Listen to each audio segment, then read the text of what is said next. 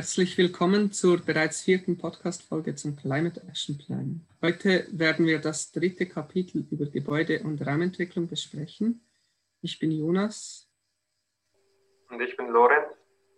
Und heute zu Gast sind Anja Kolmus, Axel Schubert und Jakob Schneider. Wollt ihr euch kurz vorstellen und sagen, bei welchen Teilen des Kapitels ihr mitgearbeitet habt?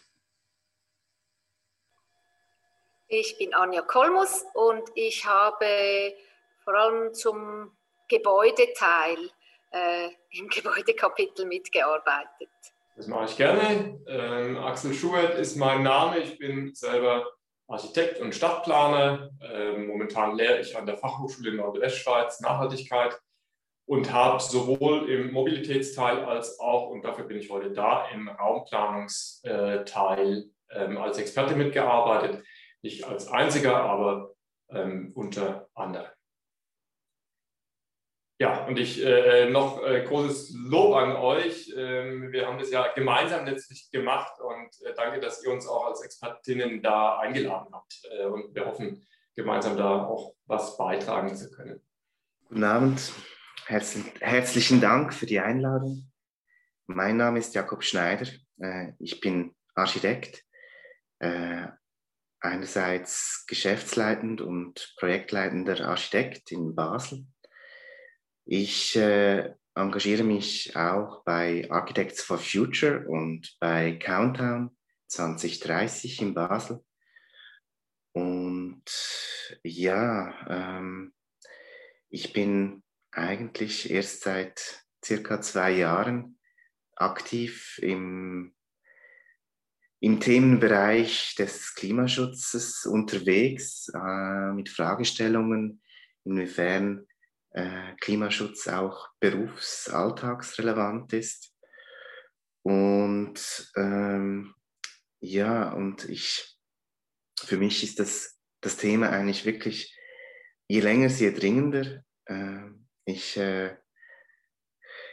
ich äh, habe wie das Gefühl, dass so die, äh, die persönliche, äh, das persönliche Engagement je länger, je wichtiger ist in, in diesem Bereich, äh, auch in Bezug auf äh, das Wissen, dass meine Kinder in einer Welt leben könnten, die für sie nicht mehr sehr lustig ist und äh, nicht sehr lebenswert. Und dafür setze ich mich eigentlich ein, dass wir äh, auch der kommenden Generation die Möglichkeit geben, äh, in einer lebenswerten Welt erleben zu können. Im Kapitel über Gebäude- und Raumentwicklung geht es darum, wie man das Leben gemeinschaftlicher und nachhaltiger gestalten kann.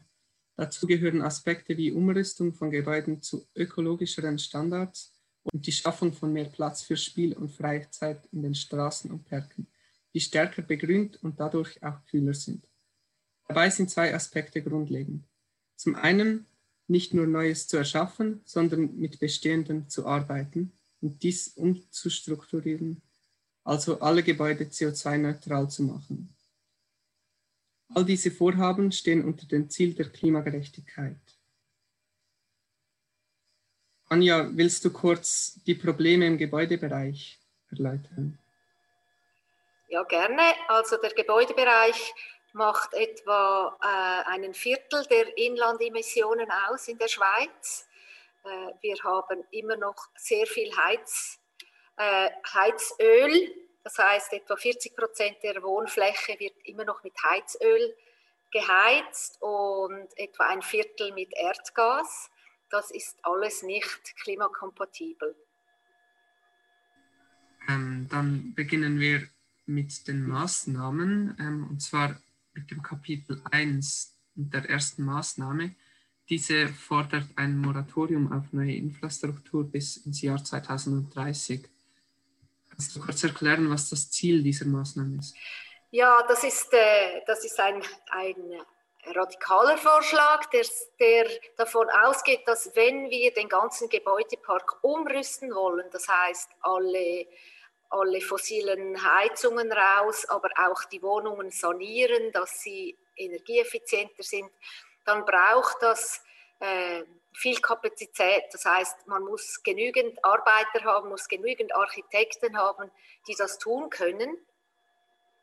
Und äh, daher haben wir die Idee angedacht, dass man sagen könnte, für die nächsten zehn Jahre wird nicht gebaut, auch um sicherzustellen, dass keine in äh, klimaunfreundlichen Gebäude mehr gebaut werden und auch keine neuen Straßen gebaut werden, sondern dass man sich wirklich auf Renovationen und auf den Austausch von Energiesystemen fokussieren kann.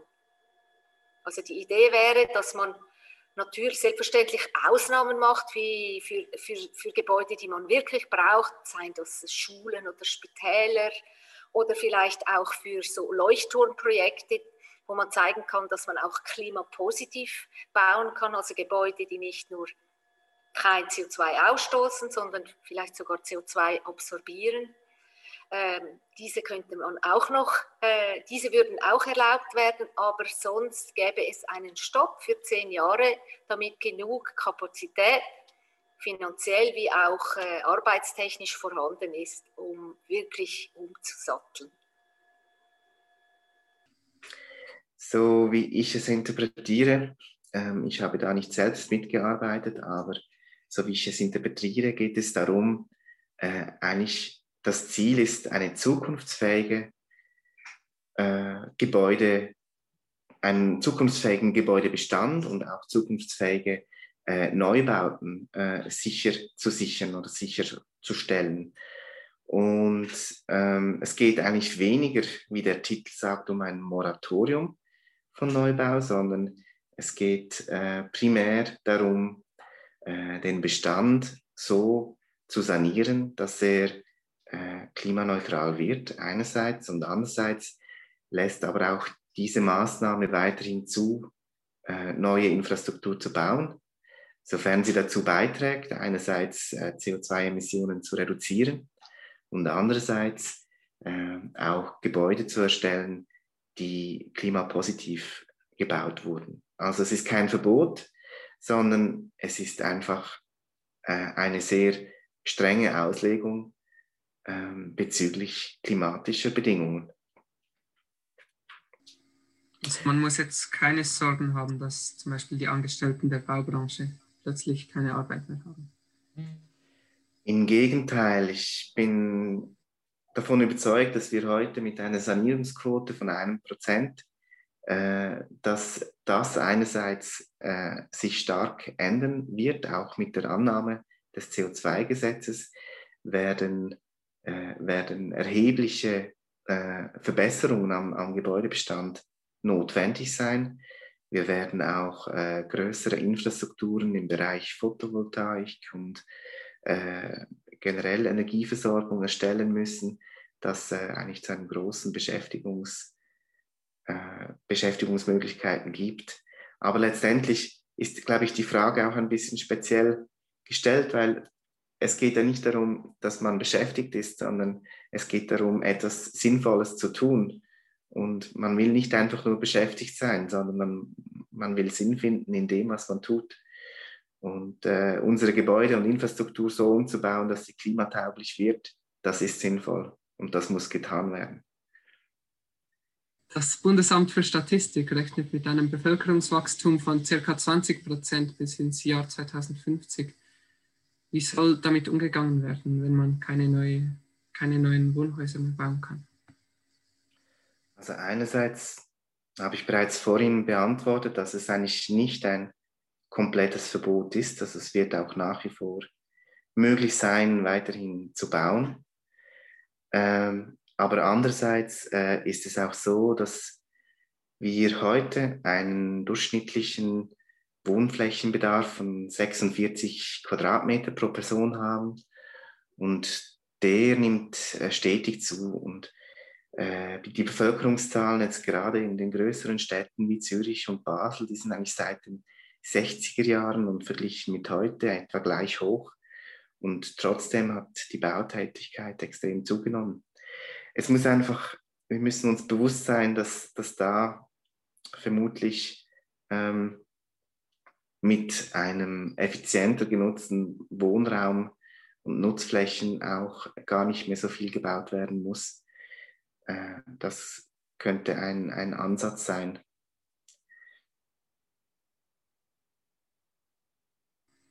Ja. Würde das auch beinhalten, dass bestehende Gebäude so umgebaut werden, dass zum Beispiel in einem Mehrfamilienhaus mehr Wohnungen integriert werden können? Ähm,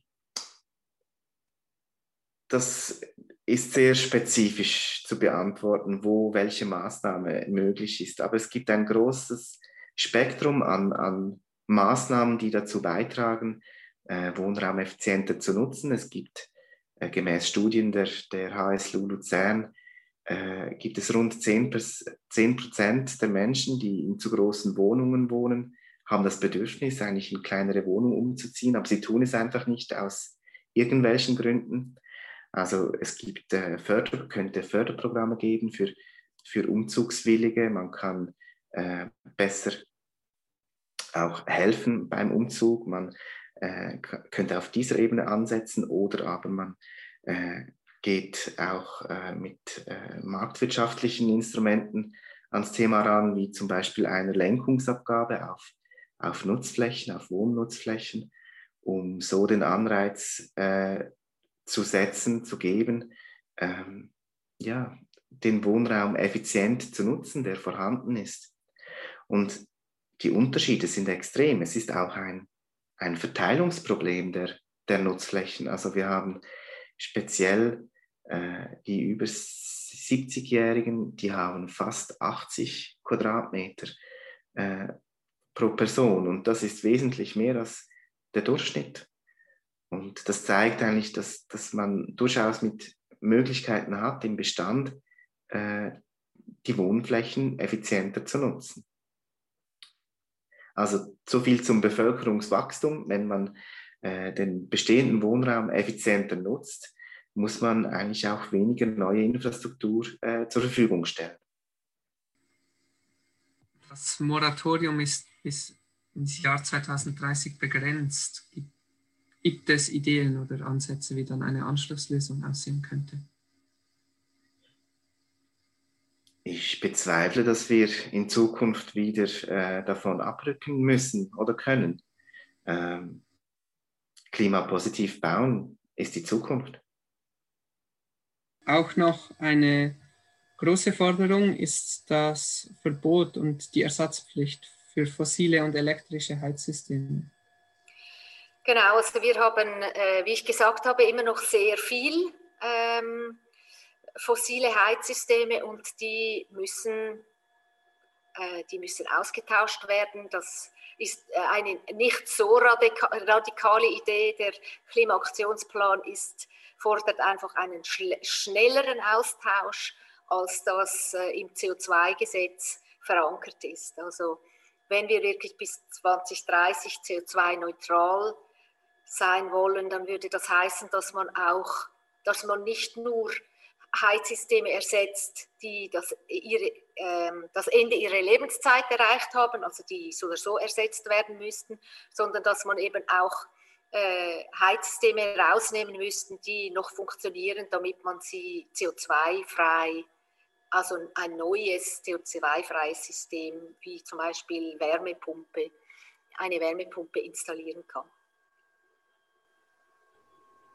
Gerade bei der Wärmepumpe ist ja ein, ein Ding, dass, dass die viele elektrische Energie braucht. Ähm, ähm, wie stellst du dir vor, dass diese elektrische Energie erzeugt werden soll oder welche anderen Alternativen zu Ölheizungen gibt es bereits jetzt? Also die Wärmepumpe ist sicher äh, eine sehr gute Alternative, weil man sehr gut mit, mit Solar, Solar auf dem Dach äh, den Strom erzeugen kann, den man für die Wärmepumpe braucht. Äh, es ist äh, die Wärmepumpe braucht Strom, um die Pumpen anzutreiben, aber es ist jetzt nicht so viel, dass man das nicht mit einer PV-Anlage produzieren könnte. Ähm, Fernwärme ist äh, auch noch äh, eine Alternative, aber da muss man sagen, die Fernwärme kommt ja vor allem vom Verbrennen von Abfall und da müsste man natürlich auch dann das CO2, das dabei entsteht, ähm, mit Carbon Capture and Storage äh, absorbieren. Also das dürfte nicht mehr, wie es jetzt ist, einfach ausgestoßen werden. Dann wäre auch die Fernwärme eine, eine gute Alternative zur Ölheizung. Also das ist sie schon jetzt, aber sie ist nicht CO2-neutral. Also wenn sie CO2-neutral sein sollte, dann muss das CO2 absorbiert werden. Wie groß wäre da zum Beispiel das Potenzial von Geothermie? Wäre das auch noch eine gute Alternative? Äh, Geothermie, da will ich jetzt ehrlich gesagt, äh, die, die, genaue Zahl kann ich nicht sagen, aber das Potenzial ist bei der Solarenergie viel, viel größer. Also das ist, hat das große Potenzial in der Schweiz. Äh, das Windenergiepotenzial ist auch relativ klein in der Schweiz, aber da könnte man selbstverständlich auch etwas machen mit dem Import von Windenergie. Aber das größte Potenzial liegt in der Solarenergie. Wir gehen sonst weiter zur Maßnahme 3.6. Ähm, diese schlägt Renovierungsanreize bei gemieteten Gebäuden vor. Ähm, willst du kurz erklären, was das Problem von vermieteten Gebäuden im Vergleich zu Gebäuden im Privatbesitz ist? Es kann äh, in vermieteten Gebäuden schwieriger sein, ähm, die finanziellen Anreize zu schaffen, um ein Heizungssystem auszuwechseln, weil wenn das neue, effizientere Heizungssystem weniger Energie braucht und daher, man daher Kosten spart, dann ist das oft, äh, wird das ja vom Mieter, äh, werden die Heizkosten bezahlt. Also er profitiert davon. Aber ähm, die Vermieterin muss ja für die, den Aus, das Auswechseln des Heizungssystems aufkommen. Das heißt, hier gibt es so einen Split Incentive, also es ist nicht die Person, die die Investitionen, Investitionen machen muss, die dann von niedrigen Heizkosten profitiert. Also das ist auch bei, wenn man ein Haus äh, besser isoliert, äh, ist das auch so, dass äh, eben das kostet den Vermieter, aber nachher außer der Vermieter oder die Vermieterin erhöht die Miete, profitiert die Mieter, profitieren die Mieter davon. Es ist aber sicher so, dass es Anreize braucht für alle. Anreize und auch einfach Gesetze, die vorschreiben, dass ein gewisser Effizienzstandard erreicht werden muss. Bei Isolationen ist es ja oft so, dass ähm, das Gebäude dann auch im größeren Stil umgebaut wird oder auch ohne diesen zusätzlichen Umbau, dass die Mietkosten nach, nach einer Wärmeisolation, also nach, einer, nach dem Einbau einer Wärmeisolation, dass die Mietkosten steigen. Äh, wie kann verhindert werden, dass diese Mietkosten unverhältnismäßig steigen? Also da müsste es, also ich meine, es gibt jetzt schon Gesetze, die vorschreiben, wie viel ein Mieter, eine, äh, wie viel ein Vermieter seine Mieten aufsetzen kann, heraussetzen kann. Und das müsste natürlich auch über solche Gesetze reguliert werden, wie viel äh, die Miete steigen darf. Die Maßnahme 3.4 fordert, dass bestehende Gesetze und Bauvorschriften ans Netto-Null-Ziel angepasst werden. Kannst du diese Maßnahme grob erklären?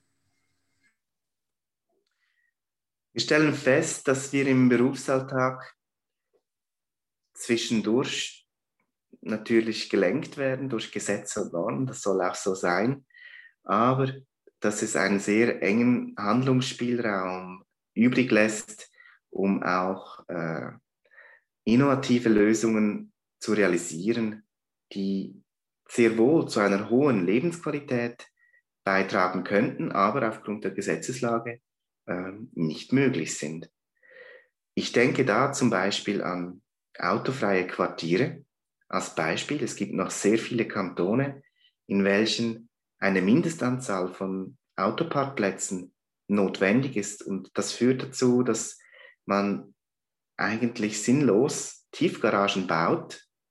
Und gerade der, der Untertagsbau, also Tiefgaragen, ist enorm CO2-intensiv. Und wenn man da eigentlich wie Gesetze hat, die einem etwas vorschreiben, was es in Zukunft nicht mehr in diesem Ausmaß brauchen wird, dann ist das extrem hinderlich, diese Klimaziele zu erreichen.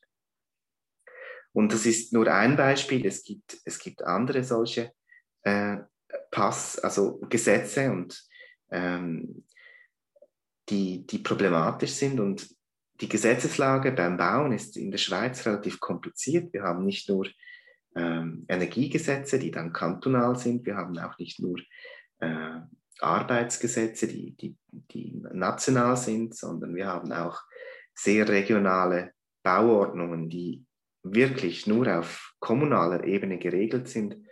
Und ähm, da, das basiert alles auch noch auf sehr ähm, sagen wir mal, starren Regeln, auch mit, dem Zonen, mit den Zonenplänen, die sehr eingeschränkt äh, Möglichkeiten bieten. Und da sind wir einfach heute mit dem Wissen wesentlich weiter, wie eine zukunftsfähige Stadt aussehen müsste.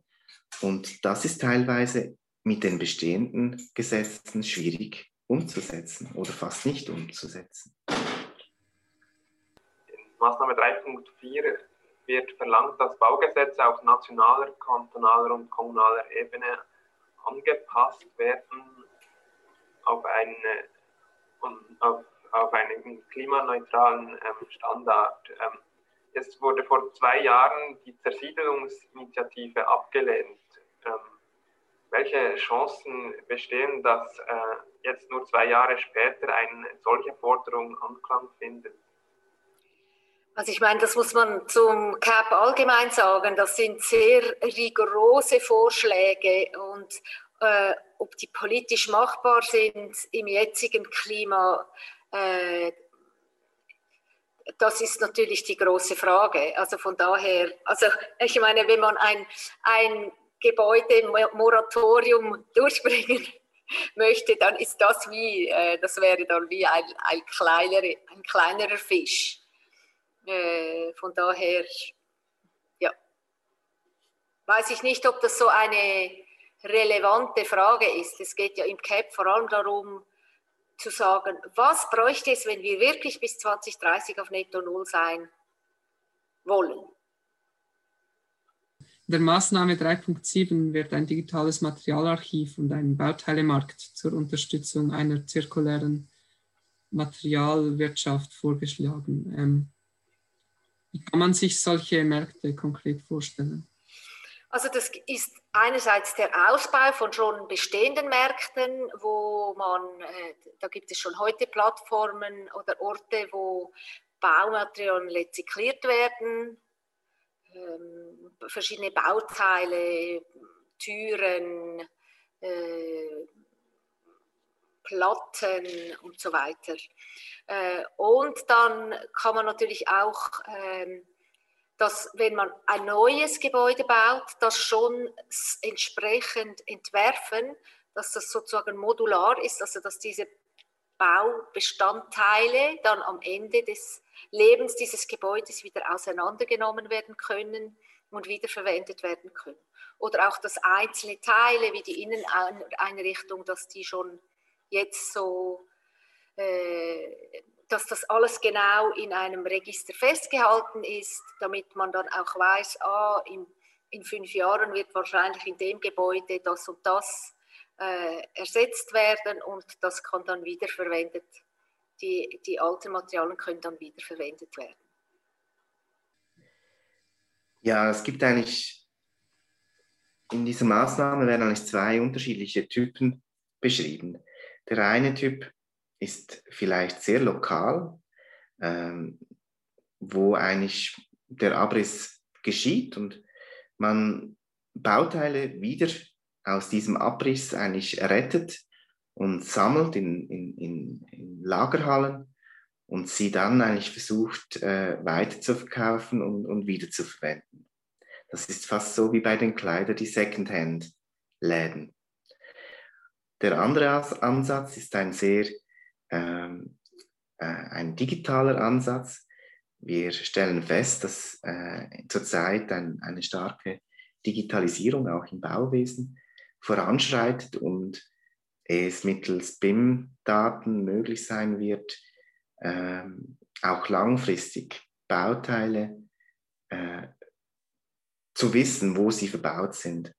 Und es besteht allenfalls die Möglichkeit, so äh, wie zum Beispiel Madaster, das tun wird, ähm, solche digitale äh, Zwillinge der Gebäude auch langfristig äh, zu speichern. Und wenn es dann mal abgebrochen werden würde, das Gebäude, dass man dann eigentlich bereits im Voraus weiß, welche Bauteile man äh, zurückbauen wird und die dann auch geplant zur Verfügung stellen kann und geplant ähm, verkaufen kann, bevor das Gebäude abgerissen ist. Und so ein größerer Anteil des Gebäudes wiederverwendet werden kann und äh, somit auch graue Energie und graue Emissionen spart.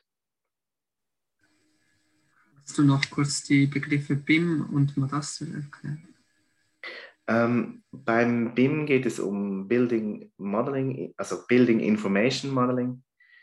Äh, das ist äh, eine, eine Technologie, die vermehrt zur Anwendung gelangt beim Planen von Gebäuden, wo es darum geht, nicht nur drei, im 3D Gebäude äh, zu modellieren, sondern diesen äh, Bauteilen auch, äh, dass man diese Bauteile auch mit Informationen versieht, wie zum Beispiel, okay, dieses Bauteil ist ein Stück Holz, ähm, es ist äh, diese Art äh, Holz, äh, äh, es enthält so und so viel CO2 oder ähm, es ist so und so viel wert. Also das sind auch die Ausmaße natürlich dieser Bauteile und so weiter.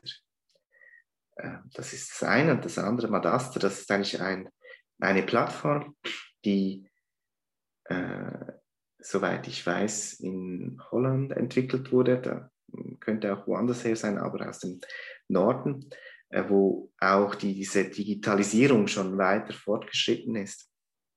Und da kam eigentlich diese Idee auf, dass man eigentlich diese 3D-Daten, äh, die schon im Planungsprozess entwickelt wurden, dass man die eigentlich wie weiterpflegt über den Gebäudezyklus hinweg bis, bis eigentlich zum Lebensende des Gebäudes und man eigentlich dann äh, diese Daten wieder verwenden kann, um den Rückbau, die Wiederverwendung der Bauteile äh, besser planen zu können.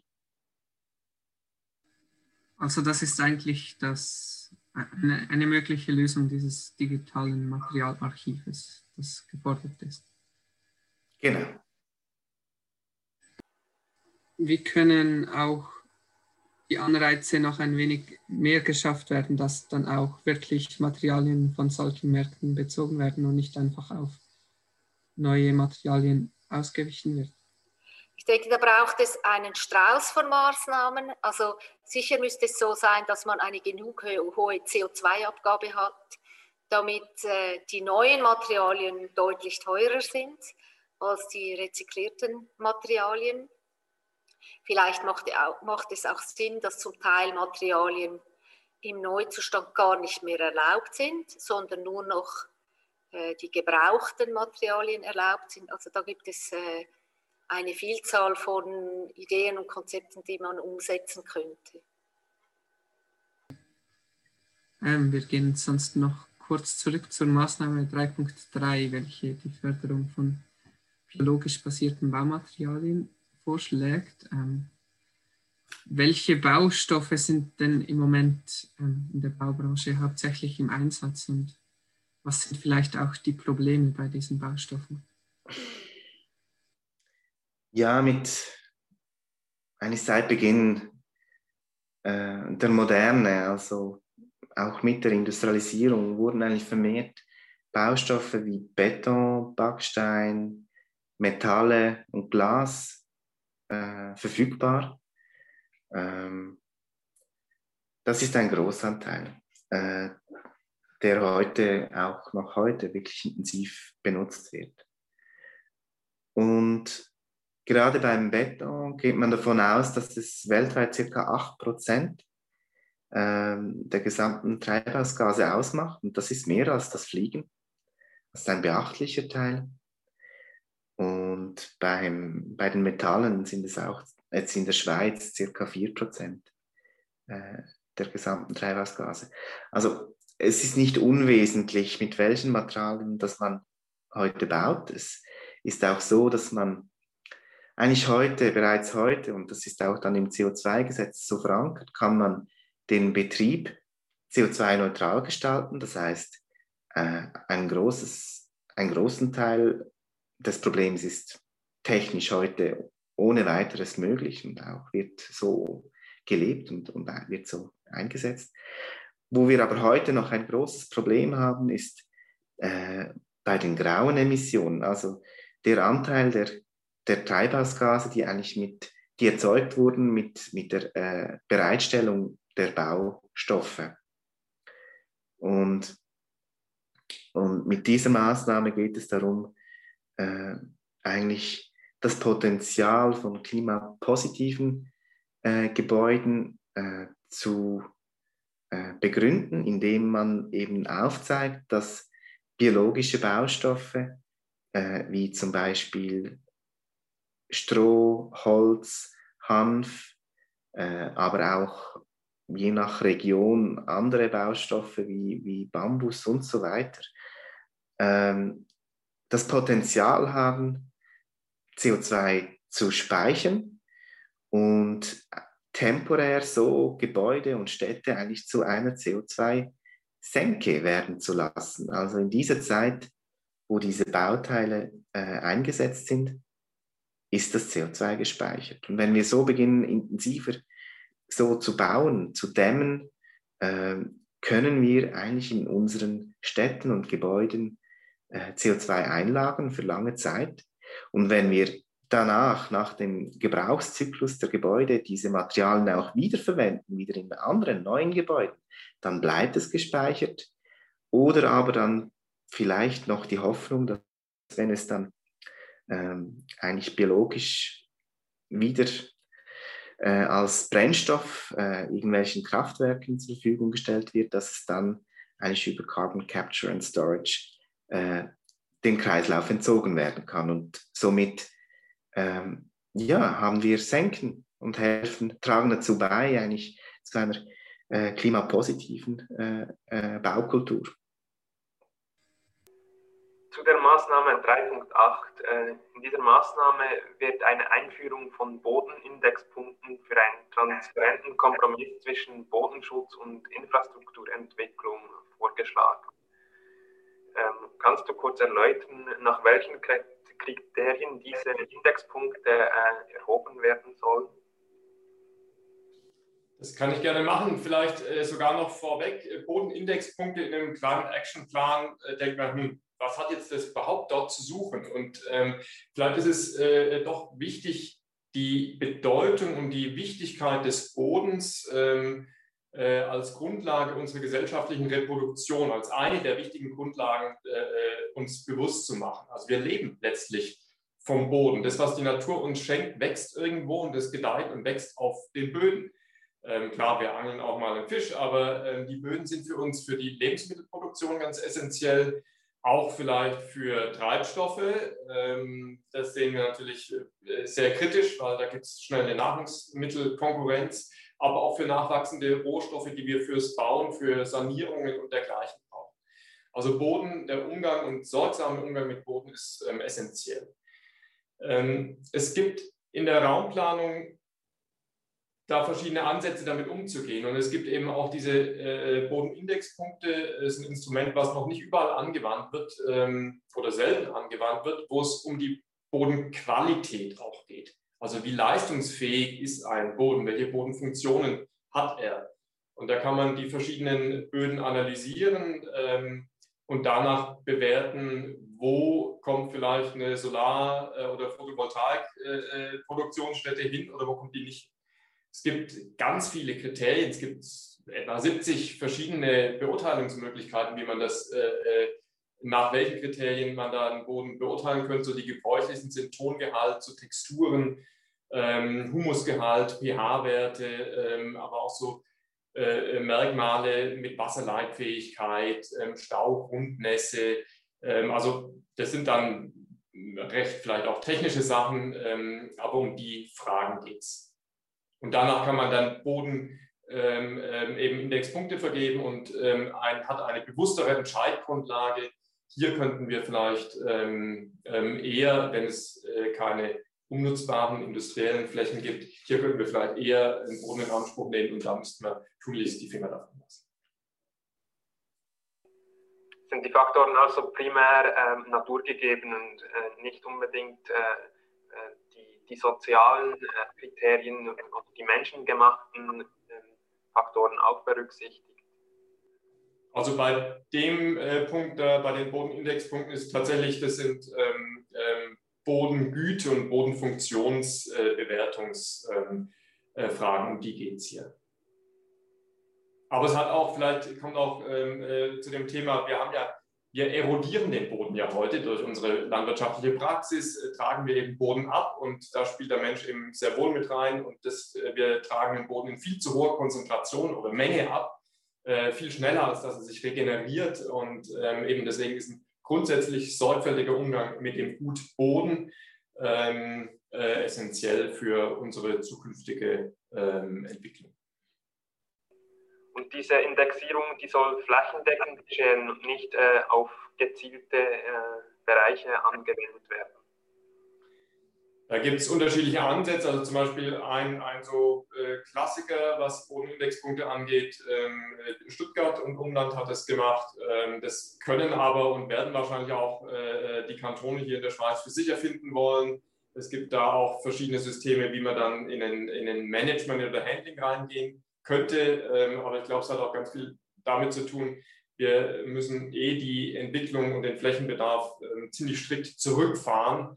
Ähm, und dann kann ich mir vorstellen, ist es eher eine kantonale Sache, zu schauen, wo bei Bedarf so ein Instrumentarium auch zur Anwendung kommt und wie.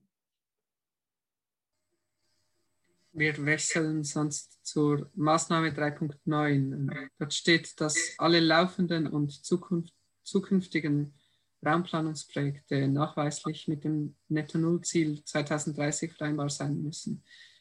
Ähm, und deshalb wird eine Klimafolgenabschätzung von allen Projekten gefordert. Wie wird eine solche Abschätzung genau erstellt?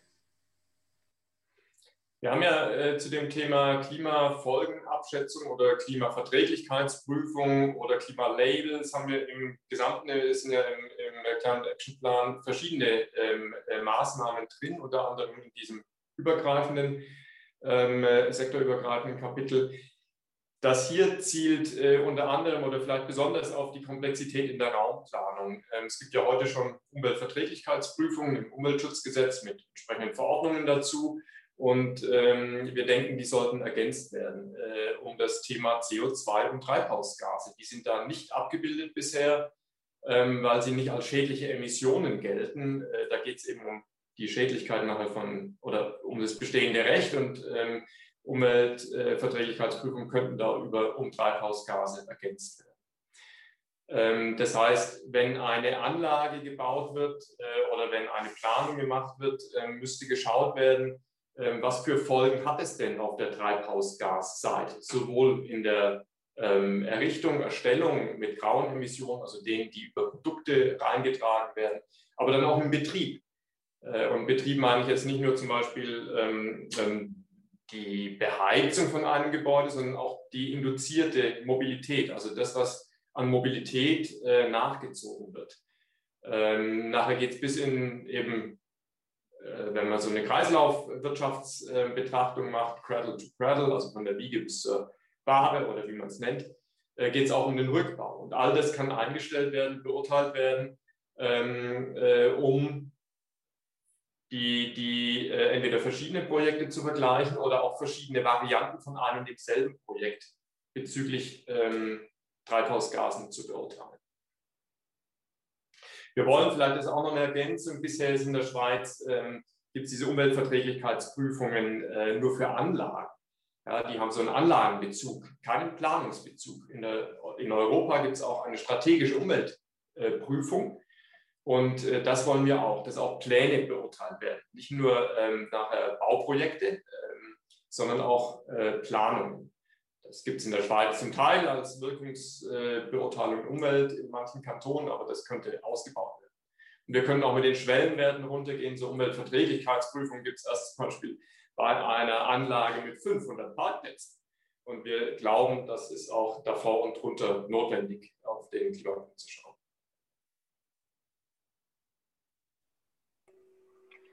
In Maßnahme 13.10 geht es um Rahmenbedingungen für Entwick Entwicklungsprozesse hin zu klimaneutralen Städten und Gemeinden. Wie könnte ein erster Schritt in einem solchen Gestaltungsprozess aussehen? Also wie kommt da der Stein überhaupt ins Rollen? Das ist eine, eine wichtige und gute Frage. Der, wir, wir brauchen in der Schweiz, ähm, äh, wir müssen äh, die politischen Maßnahmen, die äh, es braucht, die müssen wir gemeinsam tragen. Und die können nur gemeinsam getragen werden, wenn ein Bewusstsein über die Dringlichkeit und über die Krise und über diese wirklich ja existenzielle Situation auch in der Breite vorhanden ist.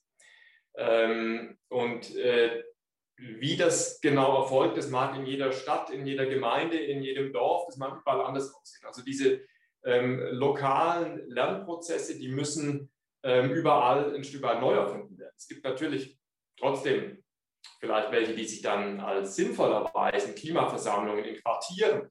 Gibt es gerade in Basel im Rahmen der Klimagerechtigkeitsinitiative, werden in Quartieren gerade Klimaversammlungen angeregt und durchgeführt. Es gibt ähm, äh, Climate Assemblies, also so Klimaversammlungen auch äh, nationalweit. So hat man es in Belgien gemacht. Ist natürlich auch ein kleineres Land, aber es gibt da ganz unterschiedliche ähm, Ansätze. Es gäbe Zukunftswerkstätten. Ähm, es, also die, die Möglichkeit ist vielfältig.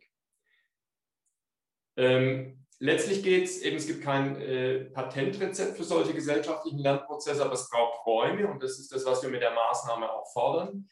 Oft ist es so, es gibt ähm, Initiativen von unten, aus der Zivilgesellschaft, aus der Gesellschaft raus. Ähm, äh, das sind dann ähm, Klimastreikende, ähm, äh, Leute aus der lokalen Klimabewegung und die stoßen dann ganz schnell an ihre Grenzen. Sie haben keine Räume. Sie haben all das Setting nicht, ähm, aber Gemeinden haben das, Kirchen haben das und die könnten sofort ihre öffentlichen Räume zur Verfügung stellen, dass sich Gesellschaft organisieren kann. Da ist eigentlich alles da und das sind kleine Hilfestellungen seitens öffentlicher Hand, ähm, äh, helfen schon wahnsinnig viel weiter. Und Vielleicht möchte ich zu der äh, Maßnahme auch noch ähm, sagen, eben, es gibt natürlich von unten, kann auch dann von oben angeregt werden. Wenn von unten aus der Gesellschaft aus keine entsprechende Dynamik kommt, ist auch natürlich eine Gemeinde in der Verpflichtung, solche Prozesse mit anzustoßen und zu initiieren. Was aber jeweils wichtig ist, wirklich reinen Wein einzuschenken und ähm, ähm, Beteiligungsprozesse ähm, nicht so auszugestalten, dass durch Beteiligung die Besitzstände, die wir haben, gewahrt und verteidigt werden. Ja, also die, die Prozesse, die wir dann anregen, müssen tatsächlich auch an dem Netto 0 2030 Ziel und Klimagerechtigkeit ähm, sich orientieren. Und vielleicht noch einen Zusatz, ähm, weil es sind, da muss man auch aufpassen ähm, diese, diese, also die Schweiz braucht sieben Millionen Klimaaktivistinnen ja, die nächsten zehn Jahre. Wir müssen hinmachen. Und das geht nicht äh, mit zwei, drei Leuten, wir müssen in die Breite. Ähm, äh, wir müssen bei so lokalen Prozessen schauen, es gibt die Dimension, Dinge lokal vor Ort sollten auch von den Menschen lokal vor Ort mitgestartet werden. Das ist das eine. Aber das ähm, Wichtige an diesen ähm, ähm, Prozessen vor Ort ist durchaus, sich zu organisieren, sich zu formieren, sich gemeinschaftlich ähm, ähm, zusammenzutun, um auch auf einer übergeordneten Ebene, eben auf einer kommunalen, kantonalen oder Schweizebene nachher ähm, an einem Strang zu ziehen. Also wir dürfen nicht so Klima quartiersbezogene Klimaversammlung nur denken, ach, jetzt lösen wir oder fangen an, alle Probleme auf der kleinsten Ebene zu lösen. Da können wir nämlich ganz, im größten Teil nicht lösen. Ja, aber wir können dort anfangen, uns zu organisieren.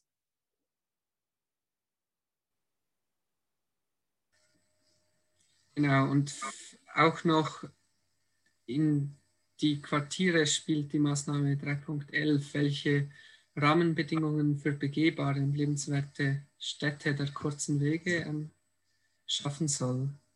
Ähm, das soll dann auch auf den Ebenen von der Raumplanung, der Infrastruktur und der Versorgung geschehen. Kannst du diese Stadt der kurzen Wege ein wenig erläutern?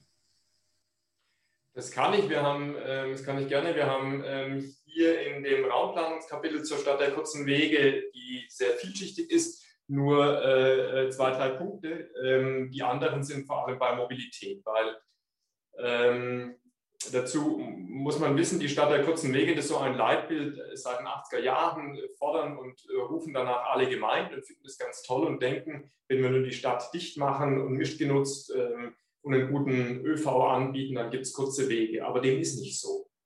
Ja. Ähm, äh, weil das Pendeln, das Berufspendeln, die Freizeitverkehre und so weiter, die finden dann immer noch nicht vor Ort statt. Ja, also deswegen bei der Stadt der kurzen Wege muss man sehr gut schauen, welche Facette will man beackern ähm, und dann nach Maßnahmen schauen. Die wichtigste ist quasi die Geschwindigkeiten runterzusetzen, aber das wäre ein Mobilitätsthema, gehe ich jetzt nicht drauf ein. Wir sagen hier, wir wollen die Fußläufigkeit in Städten, äh, die Attraktivität des Zu-Fuß-Gehens erhöhen. Ja. Und dazu braucht es eben gute Infrastruktur für Fußgängerinnen. Ähm, das hat nicht nur damit zu tun, komme ich durch einen Block durch oder nicht, ähm, sondern komme ich auch über eine Straße oder nicht oder haben ständig die Autos grün und ich muss lange warten. Wie sind die Ampelphasen geschaltet? Ähm, gibt es überhaupt so viele Ampeln oder gibt es nicht einen Vorrang für den ähm, äh, Fußgänger? Ähm, ist die Ampel vielleicht immer für Fußgänger grün und erst wenn ein Auto kommt, äh, fordert das Auto das Grün an? Heute ist es gerade umgekehrt. Ja. Oder werden überhaupt die Trottoirs abgeschafft? Ähm, ähm, also welche, welche Priorität hat der Fußgänger und die Fußgängerin im öffentlichen Raum? Das ist ganz, ähm, ganz zentral. Ähm, das hat dann beim Veloverkehr damit zu tun, werden Hauptvelorouten sofort geräumt, wenn Schnee liegt oder nicht? So, so Fragen. Also da ist gutes Design auch unsichtbar, ähm, um mit Justus Burkhardt zu sprechen. Aber, aber eben, es sind verschiedene Aspekte. Es geht um die Infrastrukturen, die da sein müssen. Es muss aber auch dann das Angebot da sein. Wenn wir hier von der Stadt der kurzen Wege sprechen, dann geht es vor allem um Freizeit und um Versorgungsaspekte. Also hier haben wir den, für das Thema Arbeiten, Wohnen haben wir noch ein anderes Kapitel. Ähm, und bei dem Freizeit und Versorgen ähm, geht es darum, dass eigentlich unsere Freizeit in einem viel höheren Maße vor Ort in unserem Wohnumfeld verbracht werden könnte, wenn es denn lebenswert ist. Das ist eigentlich unser Wohnzimmer. Unser kollektives Wohnzimmer liegt vor der Haustür oder Salon oder wie man es nennen will.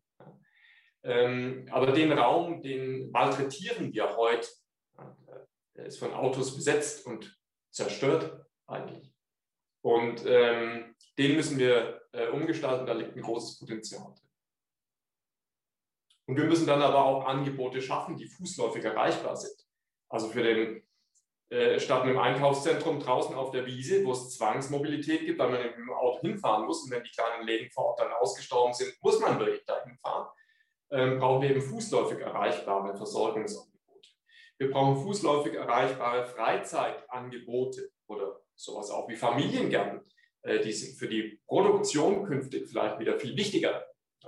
Die sollen nicht irgendwo weit draußen liegen, sondern die sollen durchaus auch ähm, in fußläufiger Erreichbarkeit zu Quartieren liegen. All das macht eine Stadt der kurzen Wege mit aus. Und würden dann auch ähm, zum Beispiel also du hast vorher auch die Arbeitsplätze angesprochen. Müssten die dann auch in Reichweite liegen? Ähm, das wäre gut. Also heute ähm, ist ja eben das Pendeln zwischen Arbeiten und Wohnen ähm, geht zuweilen über große Distanzen, auch weil wir hier einen guten ÖV haben. Also der, weil, der, weil die äh, Schieneninfrastruktur und das Schienenangebot, äh, Schienenverkehrsangebot so gut ist, wird hier weit, weit gependelt. Ja, also Zürich, Bern, ähm, Basel oder Bern-Lausanne bis Genf, das sind Pendeldistanzen. Das sind natürlich lange Wege. Da wäre es gut, wenn die zusammenkommen, aber das ist in einer anderen Maßnahme beschrieben. Äh, wir müssen uns auf jeden Fall aber davor hüten, zu denken, wenn wir in zum Beispiel einer Arealentwicklung sagen, oh, statt der kurzen Wege, wir machen 50 Prozent Wohnen, 50 Prozent Arbeiten, dann werden die, die dort wohnen, auch dort arbeiten. Die Rechnung geht nicht auf, ist empirisch belegt. Ähm, es arbeiten die Leute in der Regel nicht genau dort, wo sie wohnen. Ja. Ähm, es hat eben mit der Zeit zu tun, die man bereit ist, jeden Tag äh, für Mobilität zur Verfügung zu stellen. Ähm, und wenn ich in der Zeit ganz weit reisen kann, weil ich eben gute Verkehrsmittel habe, dann nehme ich auch einen Arbeitsplatz in der Ferne wahr.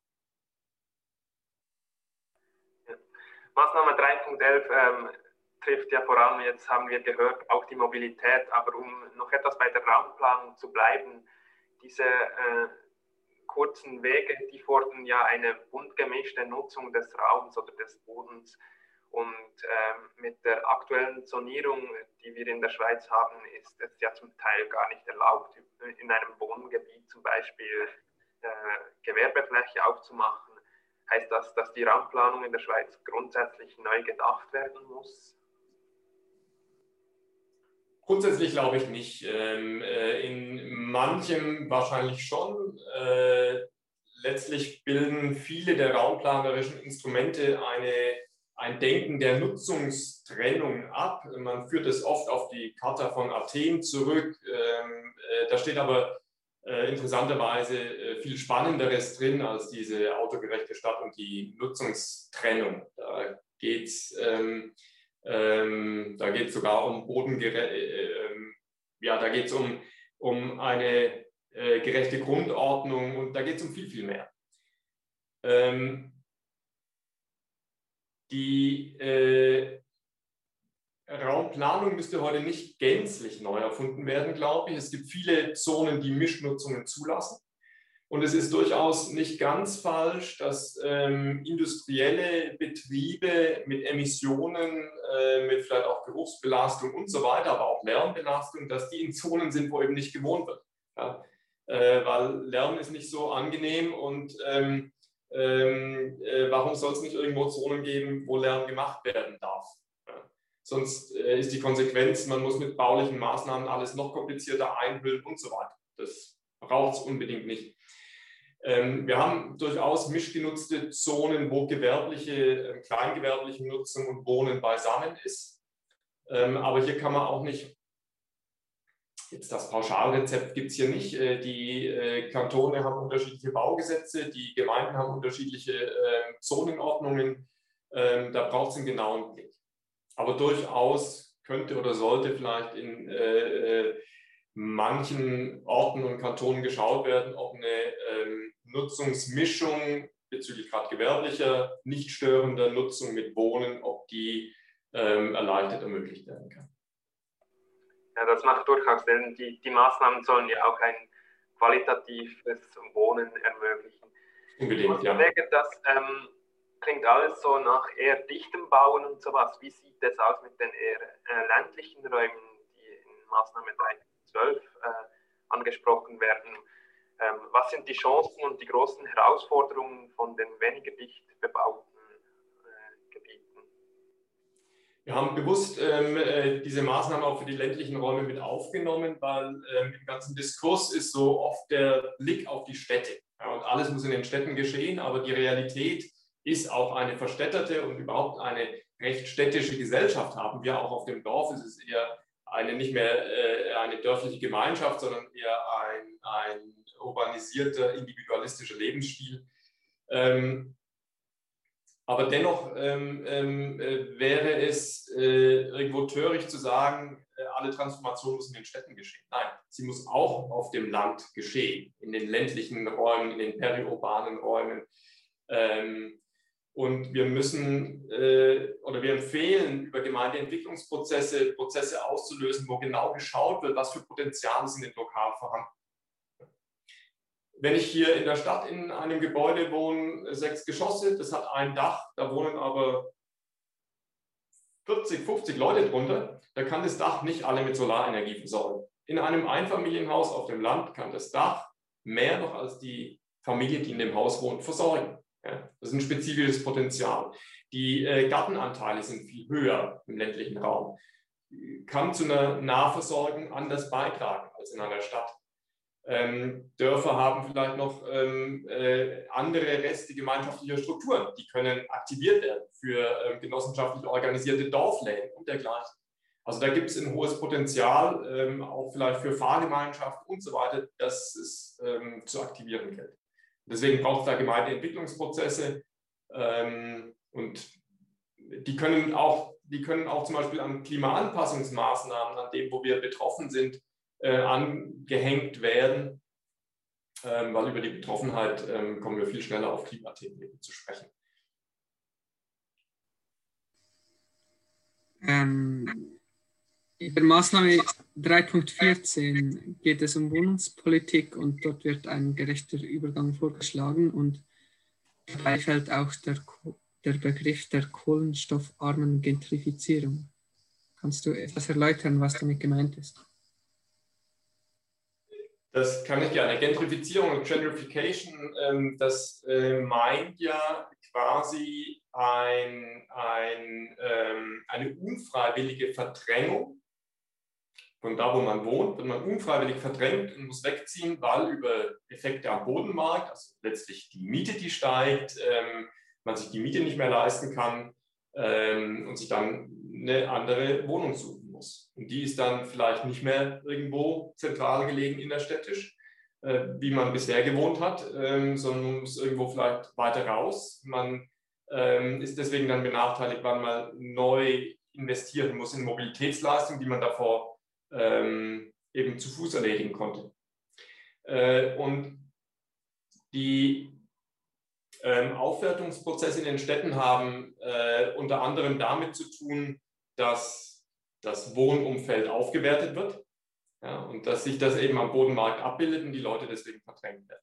Es gibt Effekte durch Sanierungsmaßnahmen. Ähm, werden die äh, Kosten der Sanierung voll den MieterInnen angelastet und dann können sie sich die Wohnung nicht mehr leisten.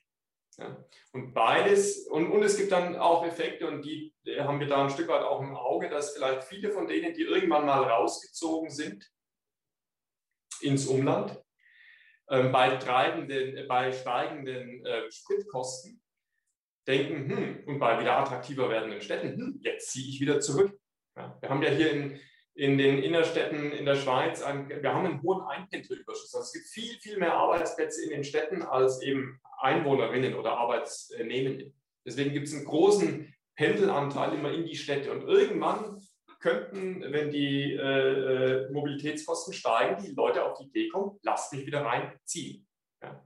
Und dann wird es einen Verdrängungswettbewerb äh, geben, der eben mit dieser Kohlenstoffarmut zu tun hat. Ja ähm, weil dieses CO2-frei werden äh, bedingt äh, über andere Maßnahmen ähm, eben den Wunsch vielleicht wieder fußläufiger ähm, leben zu können.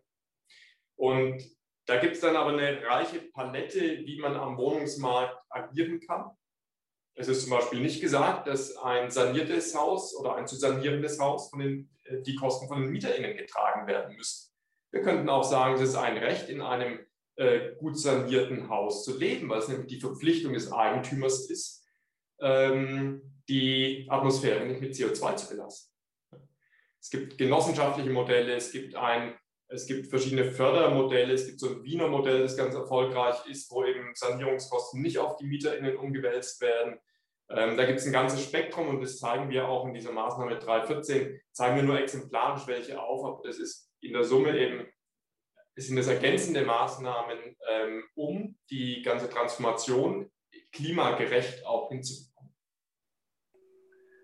Das ist gleich eine gute Überleitung zu einigen äh, Abschlussfragen. Und zwar ähm, eine der großen Forderungen ist ja äh, Klimagerechtigkeit. Äh, fällt diese Maßnahme 314 äh, gleich in diesen Bereich für Sie oder, oder für dich? Ähm, oder was bedeutet Klimagerechtigkeit Ähm, Klimagerechtigkeit ist ein, ein, ein wahnsinnig vielschichtiges ähm, Konzept. Die vielleicht zwei bekanntesten Aspekte sind die, wir, ähm, also es gilt festzustellen, heute handeln und leben wir nicht klimagerecht. Das mal vorneweg. Ähm, äh, wir handeln in höchstem Maße klimaungerecht, weil wir produzieren mit unserem Handeln Leidtragende. Und zwar die künftigen Generationen, ähm, aber auch heute schon in anderen Regionen ähm, Leute, die an, äh, äh, wegen Dürren ähm, nichts mehr zu essen haben, ähm, ihren Beruf, ihre Heimat verlassen müssen und dergleichen. Also wir produzieren heute Leidtragend. Das ist äh, äh, wichtig.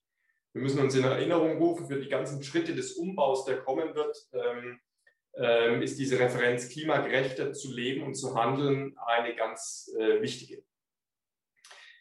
Ähm, wir sollten uns das auch in Erinnerung rufen, weil die Schweiz ist, ähm, wenn wir die CO2-Emissionen anschauen, die wir hier und im Ausland für unseren Konsum verursachen, sind wir etwa auf einer Ebene mit ähm, USA, Kanada, Australien. Da liegen wir ganz weit oben. Und wir müssen auch wissen, dass ähm, ähm, äh, von der Verteilung des CO2 nur 10 Prozent auf der Welt sind für 49 Prozent aller CO2-Emissionen verantwortlich und 50 Prozent aller äh, Menschen auf der Welt nur für 10 Prozent der Emissionen. Und wir gehören da in die Top-Liga. Also haben wir da eine wahnsinnige Verantwortung zu diesem Umbau und zu der Transformation ähm, stark und viel und schnell beizutragen. Und das ist dann wichtig für diese zwei weiteren Dimensionen, die ich äh, äh sagen will, zwei weitere Aspekte bezüglich Klimagerechtigkeit. Ähm, einerseits beim genauen Blick auch in unserer Gesellschaft ist die Verteilung der Emissionen ähm, ungleich. Reiche fliegen mehr, Reiche haben öfters Autos. Ja? Also auch hier in unserer Gesellschaft ähm, ähm beanspruchen manche viel mehr bezüglich Klimaschädlichkeit und verantworten mehr als andere.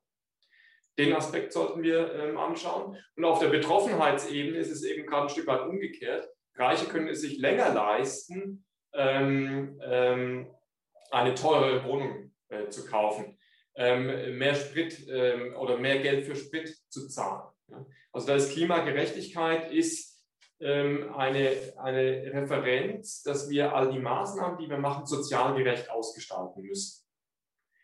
Wenn wir das nicht tun, dann gibt es so dieses Gelbwestenphänomen in Frankreich, dann gehen die, die äh, zu stark und betroffen sind, ähm, gegen Klimaschutzmaßnahmen an. Und wenn das geschieht, dann kriegen wir auch keinen Klimaschutz hin. Also ist Klimagerechtigkeit mit die Voraussetzung für Klimaschutz.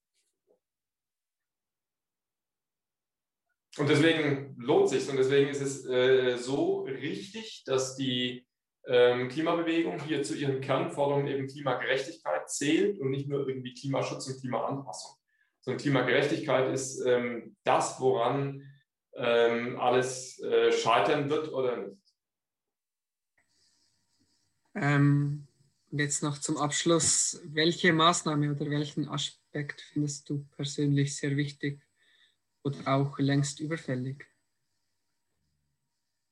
Äh, generell aus unserem Raumplanungskapitel oder überhaupt? Also ich, ich sage, den ich äh, am wichtigsten finde, ähm, wir müssen uns rein in Wein einschenken, wir müssen anerkennen, wie dringlich es ist. Es ist alles noch nicht geschehen. Wir haben kaum noch KlimaleugnerInnen hier, aber ähm, der ganze, ganze politische Mainstream äh, ist dringlichkeitsleugnend. Ähm, die Konzepte, die jetzt die Langfriststrategie zum Beispiel 2050 vom äh, Bundesrat. Ähm, da, wir sind dreimal zu hoch mit den Emissionen, die da ähm, in der Folge rausgehen.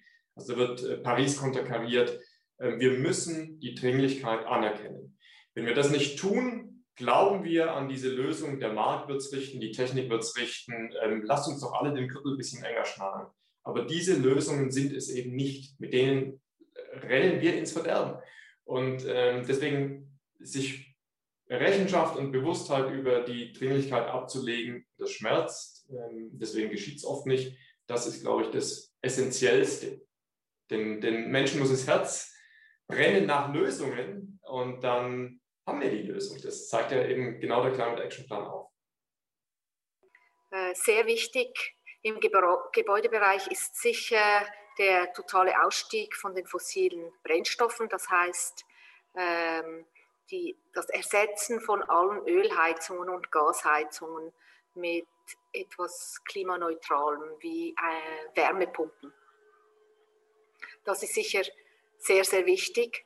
Aber natürlich müssen wir uns auch Gedanken machen dazu, wie wir wohnen, ähm, damit wir wirklich klimaneutral wohnen müssen, äh, können, müssen wir auch auf kleinerem Fuß leben und auch lokaler leben. Das heißt, wir müssen so leben, dass wir nicht weit zur Arbeit reisen müssen. Da hat jetzt auch die Corona-Epidemie, Pandemie uns gezeigt, äh, was es da für Möglichkeiten gibt.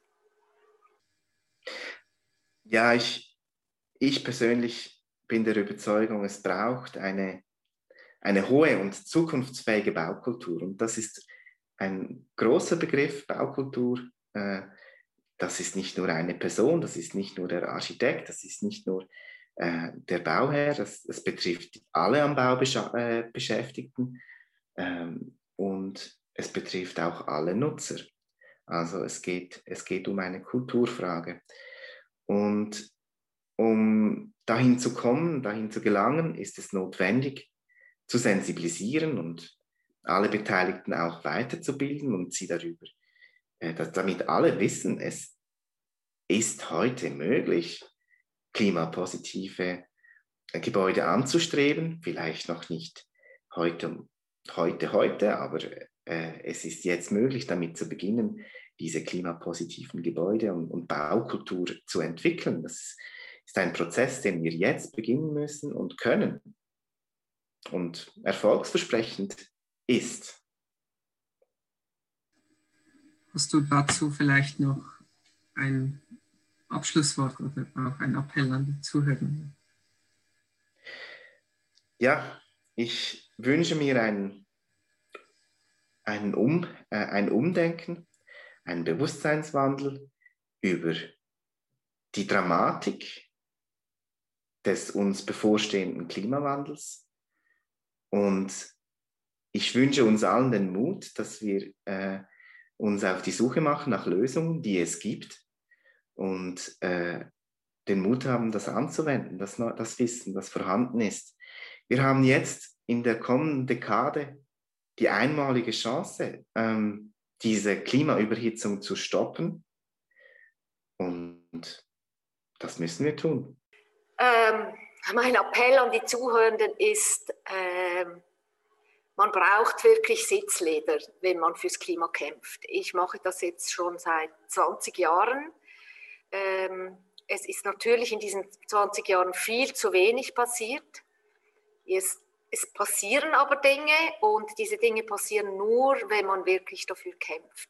Wir haben jetzt in der EU gesehen, dass es durchaus möglich ist, ein deutlich ambitionierteres Klimaziel zu erreichen. Und das Gleiche wünsche ich mir für die Schweiz. Ich hoffe daher, dass möglichst viele Leute aktiv im Schutz des, äh, sich aktiv engagieren zum Schutz des Klimas. Ja, danke für dieses passende Abschlusswort und vielen Dank für die Mitarbeit am Climate Action Plan und die zusätzlichen Erläuterungen heute im Podcast. An die ZuhörerInnen, ihr könnt wie immer gerne Anregungen und Fragen an die E-Mail-Adresse cap.climatestrike.ch schicken oder wer sich weiter dafür interessiert, findet das Kapitel und den Rest des Planes auf www.climateactionplan.ch. Der nächste Podcast wird in zwei Wochen erscheinen. Vielen Dank. Ich danke auch. Besten Dank.